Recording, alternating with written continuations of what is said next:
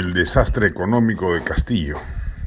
Si se confirma el retorno de Castillo al redil de Cerrón y por ende el resurgimiento infeliz de la idea de plantear una asamblea constituyente,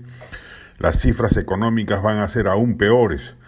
corroborando así que estos cinco años, si eso es lo que dura Castillo en el poder, serán años perdidos y que el país se alejará del desarrollo y del crecimiento.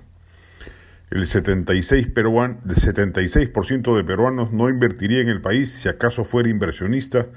mientras las condiciones políticas y jurídicas no estén claras, señala la última encuesta de Ipsos.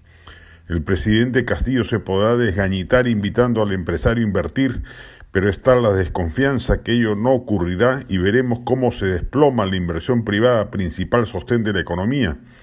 Cae el crecimiento del PBI, disminuye el empleo formal y aumenta la pobreza.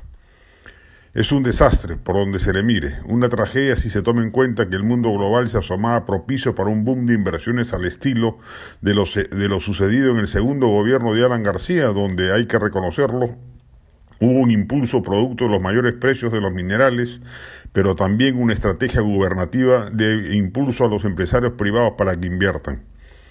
Las cifras de reducción de la pobreza que con tanto éxito se habían alcanzado en los últimos lustros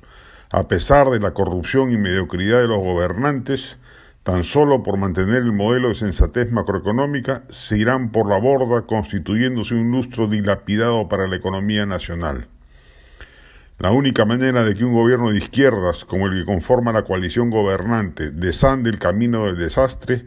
es que anuncie más temprano que tarde el abandono de la tesis de la constituyente y no bastando ello, que amplíe su alianza de gobierno e incluya voces de centro o inclusive de derecha en su equipo ministerial. Es audaz y requiere enérgica voluntad política, dos características que escapan al perfil de un sindicalista básico como es el presidente Castillo,